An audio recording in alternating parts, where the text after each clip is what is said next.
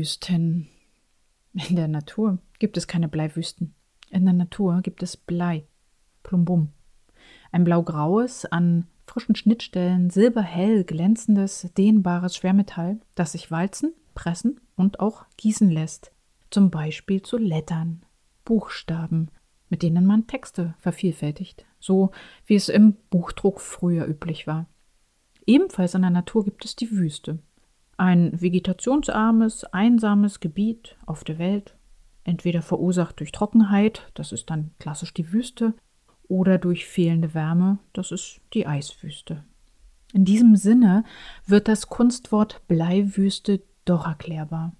Trockene Texte, lieblos und ohne jeden optischen Reiz aneinandergereiht, wie wir sie zum Beispiel in den Informationsheften der Oberfinanzdirektion zur angeratenen Einhaltung fiskalischer Durchführungsverordnungen antreffen können.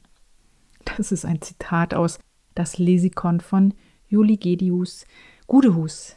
Ich finde, sie hat das ganz wunderbar, ein ganz wunderbares Beispiel dafür hervorgebracht. Hallo und herzlich willkommen zu einer neuen Episode von Snackable Häppchenweise Grafiktipps. Mein Name ist Jana Schlosser und ich bin Kommunikationsdesignerin und beratende Gestalterin. Und ich bin auch gelernte Schriftsetzerin und hatte in meinem frühen beruflichen Leben mit Blei und Lettern zu tun. Aber die Bleiwüste, die musste ich nicht durchlaufen, zum Glück. Und sind deine Texte gut lesbar? Lesbare Texte sind gut gestaltete Texte. Und deshalb spreche ich hier heute über schlecht formatierte Texte und die optisch schwer verdauliche Wörterflut. Und äh, natürlich spreche ich darüber, wie man es besser machen kann. Da gibt es ein paar Grundsätze, die in jeder Textgestaltung einfach eingehalten werden müssen. Müssen wirklich im Imperativ, denn wir werden ja immer stärker so sehr überflutet mit Informationen und müssen auch einfach immer schneller genau diese Informationen aufnehmen und haben gleichzeitig auch immer weniger Zeit, um uns auf lang ausgerollte Inhalte einzulassen. Da braucht es schlicht und ergreifend gute Gestaltung oder gute Formatierung, geht ja auch. Ich möchte dir hier die drei wichtigsten Parameter auflisten, die dafür sorgen, dass du gut lesbare Texte gestaltest. Das erste der erste Parameter ist Ordnung und Struktur. Mit Hilfe von Überschriften und auch Unterüberschriften, mit Zitaten, Diagrammen, Illustrationen oder Fotos. Alles Dinge, die praktisch lange Texte visuell unterbrechen, kannst du die Lesbarkeit von Texten erhöhen. Das ist sozusagen Ordnung und Struktur. Der zweite Parameter ist die Typografie typografischen Einfluss auf die Lesbarkeit eines Textes haben verschiedene Aspekte. Als erst die Satzbreite, also das heißt, das ist die Länge der einzelnen Zeilen. Da ein ausgewogenes Verhältnis zu finden, kommt immer sehr auf das Medium drauf an. Drauf an.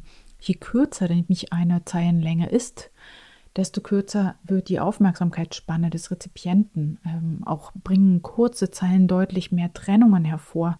Und das ist unerwünscht. Die maximale Anzahl von Trennungen untereinander liegt bei vier. Und auch ist es so, dass bei kurzen Satzbreiten der Abstand zwischen den Wörtern extrem unterschiedlich sein kann, weshalb es besser ist, da dann auch Flattersatz einzustellen anstelle von Blocksatz. Zu große Zeilenlängen sind hingegen erfahrungsgemäß lesehemmend, da die Augen beim Zeilenwechsel durchaus mal den Anschluss verlieren können, also dann nicht mehr wissen, wo ist denn jetzt der Anfang der nächsten Zeile. Und äh, sobald nicht nur die Augen, sondern auch der Kopf beim Lesen bewegt werden muss, dann kannst du davon ausgehen, dass der, die Zeilenlänge definitiv zu lang ist. Ein nächster typografischer Punkt ist die Schriftwahl. Da sich heute in der Lesetypografie die Schriftwahl völlig dem Inhalt unterordnet, steht die Lesbarkeit der Schrift an allererster Stelle. Hier spielt auch eine Rolle, in welcher Sprache der Text gesetzt ist. Günstig bei der Wahl einer Schrift ist auch möglichst eine Schriftfamilie mit verschiedenen Schnitten in kursiven und fetten Ausführungen zu nehmen, da du dadurch natürlich bessere Unterscheidungen in Form von Überschriften, Zitaten und so weiter vornehmen kannst. Und ähm, als Richtlinie für eine gute Lesbarkeit von langen Texten bei der Wahl der Schrift gilt insbesondere der Grauwert. Den Grauwert kannst du ganz einfach ermitteln, indem du deine Augen so weit zusammen schließt, also die Lider so weit senkst, dass du den Text nur noch als eine graue Fläche erkennst. Und hier gilt, je heller der Grauwert ist, desto besser ist der Text lesbar. Es gibt also Schriften, die wirken fetter und schwärzer als andere Schriften, die eben leichter und heller daherkommen. Und dieser Grauwert, der dadurch entsteht, dann äh, äh, zeigt sozusagen, man sollte lieber die leichteren Schriften nutzen. Die sind besser lesbar. Ein weiterer Aspekt ist die Schriftgröße. Schriftgrößen sind relativ. Ähm, es gibt zwar das einheitliche Punktsystem, aber die Wirkung der verschiedenen Schriften hängt ganz, ganz stark von der Höhe ihrer Mittellänge und damit von ihrer optischen Wirkung ab. Das hat also gar nichts mehr mit Zahlen oder Schriftgrößen zu tun. Ähm, auch hier kannst du am besten aufgrund oder mithilfe des Grauwertes äh, die richtige Schriftgröße in der sozusagen in der Menge des Textes bemessen. Schrift ist nicht gleich Schrift. Lesbarkeit, Tipps und Tricks nützen alles nix. Lustig. Also Lesbarkeit, Tipps und Tricks nützen alles nichts, da es eine babylonische Vielfalt an Schriften gibt. Pauschale Empfehlungen, die sind zwar immer gut gemeint, aber leider nicht sehr hilfreich. Da hilft im Prinzip eigentlich tatsächlich nur das geübte Auge eines Typografen für die beste Empfehlung oder ausprobieren. Ausprobieren und schauen, was ist tatsächlich am besten lesbar oder im Grauwert am günstigsten.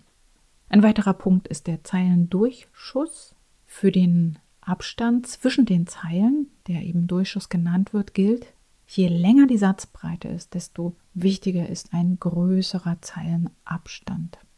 Und der Zeilendurchschuss, wie sollte es anders sein, beeinflusst auch maßgeblich den Grauwert und damit die Lesbarkeit eines Textes. Das sind die typografischen Bestandteile.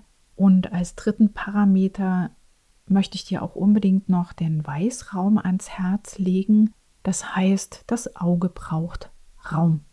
Das Auge braucht Ruhe, Stille, Platz, wie auch immer.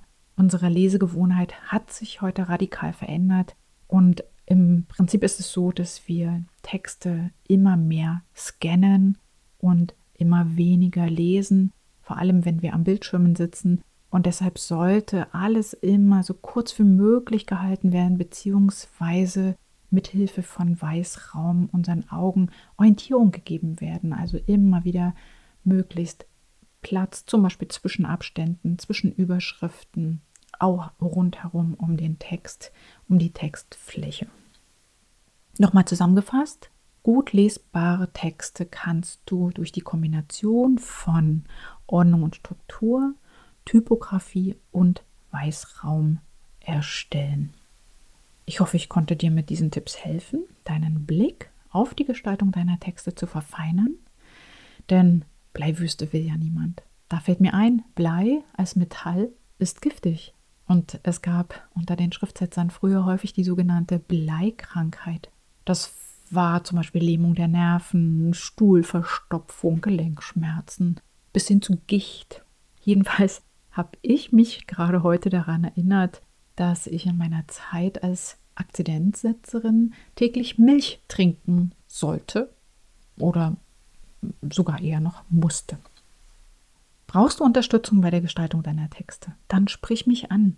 Mehr über mich und meine Angebote findest du auch auf meiner Website unter www.janaschlosser.de. Und zum Schluss wieder der Spoiler für die nächste Woche. Weihnachten und Jahreswechsel nahen mit großen Schritten und sie bieten diverse Möglichkeiten der Kundenansprache. Oder noch besser ausgedruckt, drückt der Kundenbindung. Was kannst du tun? Das erzähle ich dir dann in der nächsten Episode. Bis dahin, sei neugierig. Deine Jana.